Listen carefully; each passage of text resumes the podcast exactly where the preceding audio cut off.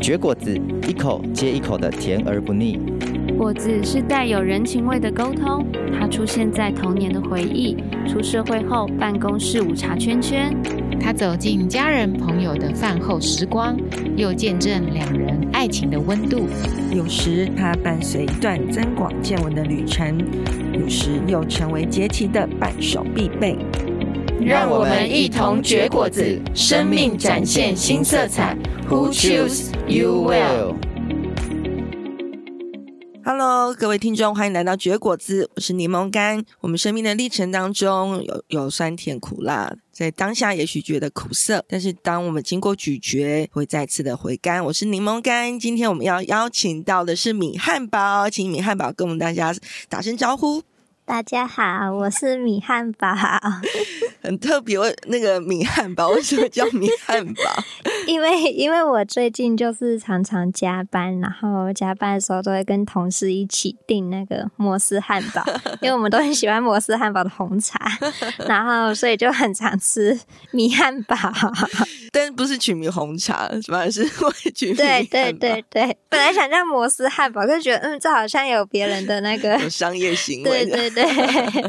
太有趣了。那可以请那个米汉堡描述一下，听起来好像是要常常加班是吗？所以描述一下你的工作的范畴，你的内容是什么？好，我我是在法院工作，但是加班的人不不不不多啊，就在我同事里面不多，我是那个少部分的。嗯对，所以主要是主要是我们我们我们这个股别，就是我的工作会比较多一点，嗯，或者是说我自己会动作就是比较细心，所以动作会比较慢一点。然后我工作主要就是要，因为我们在法院，我是在法院的刑事庭工作，嗯，那主要就是协助法官，然后整理我们的证据，就是因为现在的证据都是有纸本的，嗯，比如说在警察。面前的笔录，在检察官面前的笔录，或是一些照片，然后一些比如说毒品的鉴定报告这些的，那或是诈欺去提领的车手他们的监视器画面，嗯、那嗯、呃，证据其实都是一大叠一大叠，但有些比较小的案件可能就少少的，嗯、那我们就要从嗯、呃、这这这很多很多本卷证里面去看哪些是这个案件。会需要用到的证据，嗯、那我们就是除了嗯、呃、把证据嗯、呃、列出来做一个证据清单之外，会做一个电子书签，就是在 PDF 档里面，因为我们嗯、呃、也要负责去跟着开庭，然后因为我们法律规定就是在延迟辩论终结前要提示所有的证据给当事人看，不论是检察官、是被告、是辩护人。那提示证据的时候，我们现在就是用那个。电子书签就是电子档，然后我们就会要去，嗯、呃，去去找出这个证据在哪里，在哪里，然后秀出来给当事人看。嗯嗯，对，所以这是一部分的工作内容。然后 这一部分听起来就已经非常的繁琐了，对，就是会需要花时间耐心。嗯，所以还有什么呢？还有的话，就是我们也会要勘验一些录影或是录音的档案。比如说，嗯，发生车祸或是窃盗的这种案件，就会有录影监视器画面。那我们就要去用文字去描述，就是这个录影里面、录影档案或这个录音档案里面拍到了什么，录到了什么，那就要用文字去描述。比如说，嗯，有一个被告他是窃盗，好了，那他我们就要用文字说，嗯，这个是哪里，然后。嗯，这个穿什么颜色的衣服、裤子的人是谁？谁谁？那我们从卷内的证据就会知道他就是被告。嗯嗯，那我们就是说这个被告，然后他做了什么事？比如说他进到店里面，然后用右手就是推了那个手推车，嗯、就是购物篮的推车，然后左手提着他的包包，然后继续往画面的下方走，这样子去描述，然后再用文字，比如说他右手拿了什么东西、什么物品，然后。嗯、呃，怎么样怎么样的，或是那种嗯、呃，如果是车祸的，可能就会说哪一台车跟哪一台车在哪里，嗯、然后。碰撞了什么之类，就是用这种客观的文字去描述这个画面，嗯嗯嗯嗯、对，然后这也是一部分的工作。哇，这个听起来要非常的仔细耶，要把每一个步骤都写得非常详细。对，就这个是不是要花很多时间？对，通常三五分钟的影片，你就要花个三四个小时。哇，哇，然后那个做完了眼睛都已经疲劳了。其实我觉得我工作这这这这几个月以来近视都加深了，职业伤害。对，就是一直看着画面这样子。真的。那还有一些其他的吗？还有就是也会要制作一些判决的附表，比如说。诈欺的案件，因为现在就是诈欺集团，他们真的蛮盛行的，嗯嗯嗯，用各种方式去行骗。那有些人可能是被骗了账户，有些人被骗了呃电话号码，嗯、那有些人是被骗去领钱，嗯嗯嗯，又或者他明知道这个是诈欺赃款，但他还是去领钱这种情况。哦嗯嗯，那通常一件诈欺案件，他的被告呃被害人通常都会蛮多的，嗯、因为你比如说你是提供账户，那诈欺集团可能会用你的账户去去叫十几二十几个人汇款，嗯，汇款到你的账户，那可能过了几天才变成警示户，嗯、那个账户才不能用。嗯、可是，在可以用的时候，可能已经有非常多的被害人已经汇钱进去了。那我们主要工作就是要去整理，就是制作一个附表。就是表格，让法官他在嗯嗯、呃呃、把判决写出来的时候，可以引用那个表格来嗯、呃、来呈现这个犯罪事实。嗯嗯、那表格里面可能就是会有嗯 被害人嗯他。什么时候被骗？用什么方式被骗？嗯嗯嗯、然后会有这个可能车手他在什么时间、什么地点提领了多少钱？然后被害人汇款多少钱？然后这个就是要去对卷内的资料，嗯、比如说那个账户的历史交易明细，或者是说监视器的画面这些的。然后这也是蛮蛮花时间的一部分。嗯嗯嗯、对。听起来你的工作内容啊，每一个都非常的花时间，对，而且我相信，其实这这光是一个案子就有这么多繁琐的部分。嗯、那其实你们同时应该都是会需要好几个案子同时进行的，对吗？对对对。那所以你一个案子通常大概要需要花多少的时间去完成这一切的整理？嗯，小的话，小的案件那种很简单薄薄的卷，可能一个小时内。一个小时就可以完成，嗯、可是那种真的比较大的，然后比较多的，大概六嗯、呃、一天到两天都可能需要。嗯，对，所以很很看案件的大小，嗯、然后复杂性。嗯嗯，对，那平均来说，可能就是嗯。三三四个小时吧，嗯，对，嗯、但是不不加勘验啦。如果真的是勘验，真的是会比较更多时间。嗯、对对对，哇，所以这个是这个呃，就我知道，好像米汉堡，你之前在大学的时候有有去过呃法院类似实习。嗯、那当你现在真正进入到了这个领域了，你觉得那个差有跟你实际上所想象有什么样的差异吗？嗯，我以前实习在法院是在诉讼辅导科，就是它是一个很前端，然后很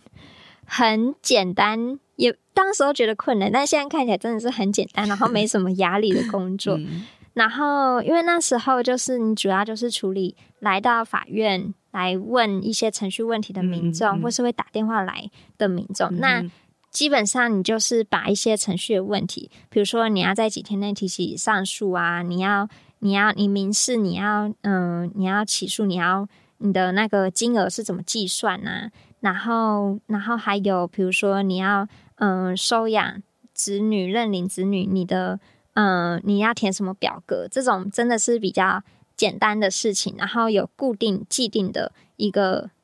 规定。然后你不会的时候，你也可以就是请旁边就是真的在法院证职里面工作的人来来帮你回答，嗯、或是来问他。嗯、所以当时候，嗯、当时候的工作跟现在比会，会会会觉得当时真的是很轻松，而且 每天去个三个小时、六个小时，你就可以就可以回回学校的那种。嗯嗯、但是现在现在的正职的，嗯、呃，在法院工作就是你你有多少案件量，你就是要把它做完。嗯，嗯对，所以。可能是量跟量跟值都不太一样，对。现在处理的就比较是实体的、实体的问题、实体的案件的问题。嗯嗯嗯。所以，我们倒回来想问一下米汉堡，所以你自己在大学你是读什么？然后让你呃，然后又是一个什么样的动机让你往这个方向走呢？嗯，我是念法律系的，嗯嗯嗯、然后我其实最一开始对于法律这两个字或是这个领域。有认识或有兴趣，是因为我国中的时候看了《下一站幸福》，不知道你们刚刚知不知道这个？对，它里面的女主角就是被她的嗯、呃，算继父吗，就是她的继母的男朋友，嗯嗯就是不好的对待，然后。里面的男，呃，这是女主角，然后男主角就是他，那时候就是念法律系，可他那时候就是一个有钱人家的公子，然后也痞痞的，然后也也也没有也没有也没有好好的在课业上专专专精这样。可是因为他认识了这个女生，然后他就想要帮助她。嗯嗯、那他们那时候他们那个学校就有开一个，就是嗯、呃，去调查到底事件的发生是怎么样的这样子的，嗯、呃，有点就有点类似法庭吧。可能他们那时候是在母，嗯、呃，在他们学校的模拟法庭做这件事情，等于说是学校私人的，嗯嗯嗯，这样子处理这件事。然后我当时看就觉得，哇，好厉害哦！就是原来念法律系是可以可以做这样子的事情，然后可以嗯帮助到一个人，然后用嗯小小的力量去去去为这个人做一些事情的。所以从那时候就是。就开始对于法律有一点认识，嗯、然后想要往这个方向走。嗯，可是那时候我还小，就是国中，然后我的家人其实蛮反对，因为他们觉得做律师很危险，嗯、就是可能会 被报复什么之类的。然后那时候也还小，也不会去查什么资料来，或是去对对对对对，嗯、所以就也没做任何事，就就就算了。然后念高中的时候。也就念了自然组，就也没有，嗯、就也没有走社会组。嗯，然后可是到高二、高三那时候考学测、考职考，嗯、可是因为其实我一直都知道我自己社会科是比自然科强一点的，嗯，比较强的。然后我的数理科是比较弱，但我我那时候因为去考数理资优班，然后有考到，然后就觉得，嗯，数理资优班老师应该会比较好，比较会教。嗯、那我进去应该就。就就会进步，嗯嗯，对，所以就因为这样，然后念了自然组，然后可是到后来就是学测考完，填了六个志愿，就是那个志愿里面我填了一类、二类、三类的科系，我都各填了，嗯、但是第一阶段就都没有上，嗯、所以我就就决定就是也只能要考职考，考，对。那在考职考的时候，就必须要做一个选择，就是你到底要，你当然也可以全考，你可以考社会组，可以考自然组，可是。你这样，你相对来说你，你你的时间就会被分散，嗯，所以我就决定，我就只考一一边，嗯嗯嗯。但是来问题就来了，就是你到底是要去跟社会主人竞争，还是跟自然主人竞争？然后我就觉得我的，嗯、呃，数理科其实没有办法，嗯、呃，跟那个领域的人去、嗯、比去比得上，嗯嗯嗯、对，所以我就选择了社会组的考试。嗯、但是在社会组的各个科系里面。那时候我就觉得，嗯，只有法律系 是会引起我的兴趣的，嗯嗯、对，所以我就就一心就是就是往这个方向去准备考试，然后后来也就是很感谢主，感谢上帝，我就就就顺利念到法律系了。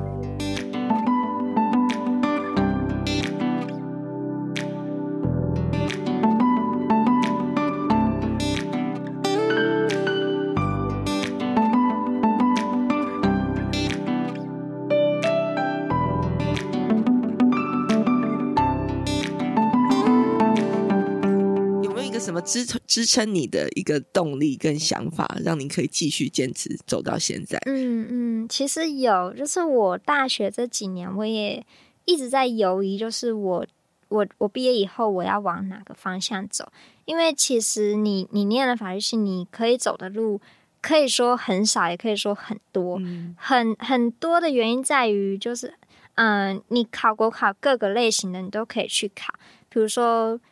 嗯，司法官、嗯、律师，然后高普考，嗯、然后或是就算是一般的，就是行政的地方特考，嗯、那种户政事务所啊、地政事务所，你都可以去考，嗯、因为那都要都是要考法律的那个科目，所以对法律系的人来说，那都是你可以选择的一条路。但是又说选择很少，原因是基本上大家就都会去准备考试，准备国家考试。那你不考试，不去。进入公部门，那你要做什么？嗯，你你你你其他选择又又相对其他科系来说，好像跟法律有关的又比较少。对对，所以嗯、呃，其实也有也有让我就是在大学几年间一直在想，我未来要做什么。嗯，那是后来后后来知道有一个嗯职位是关护人，然后那个关护人是他也是司法特考的，然后有分成年的关护跟少年的关护，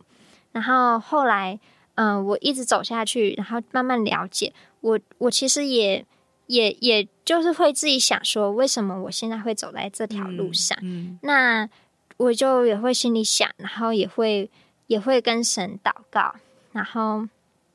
在在其实，在我国中的时候，我有一段比较叛逆的时间。嗯、然后那个时期，其实我的朋友也都是，就是就是真的是游走在。法律边缘的这种，嗯嗯、他们也跟我一样大，就是国中十十三、十四、十五岁这样子。然后他们可能会可能会群聚、会斗殴、嗯、会嗯、呃，甚至真的可能有就是吸毒这种、这种事情发生。嗯、然后当然我我就是很感谢神的保护，所以我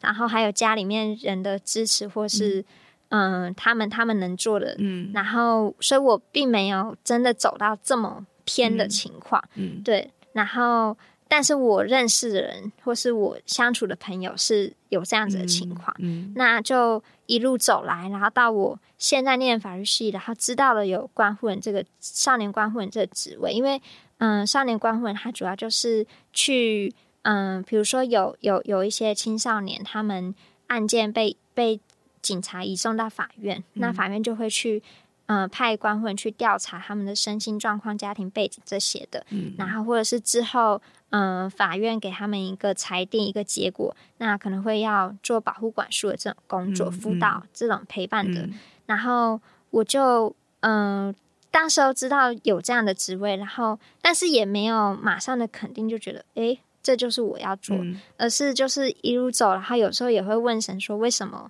我现在会 念法律系？嗯，嗯然后。然后后来我就是有时候在读圣经，然后就会，呃，就是有一段经文，就是就是说你们，呃，要照着我我安慰你们的，在患难中我怎么安慰你们，你们也要去安慰那样在受患难的人。嗯嗯、然后因为这这一节经文，然后就感动我，让我觉得，嗯，就是在关护人这个领域，少年关护人这个领域是我想继续走下去的。嗯，那因为那个。职职位，它其实，嗯、呃，每年的开缺都很少，就是一个、两个、三个这样子。嗯、对，然后就也不是那么好考，因为它除了考法律的科系之外，也会考就是，嗯、呃，咨商辅导、心理学、犯罪学这一类的。嗯、那我我我没有觉得我自己是一个很很会考试的人，嗯、然后加上我因为念研究所，所以就是其实在研究所的课业或是在。嗯、呃，学校的嗯、呃，这种兼职助理的工作没有办法这么让我去分配对、嗯、那个时间，然后预备考试，嗯嗯、所以我后来就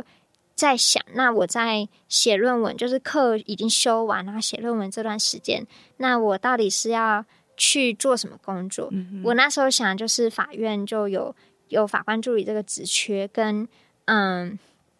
嗯一些安置机构，他们会嗯。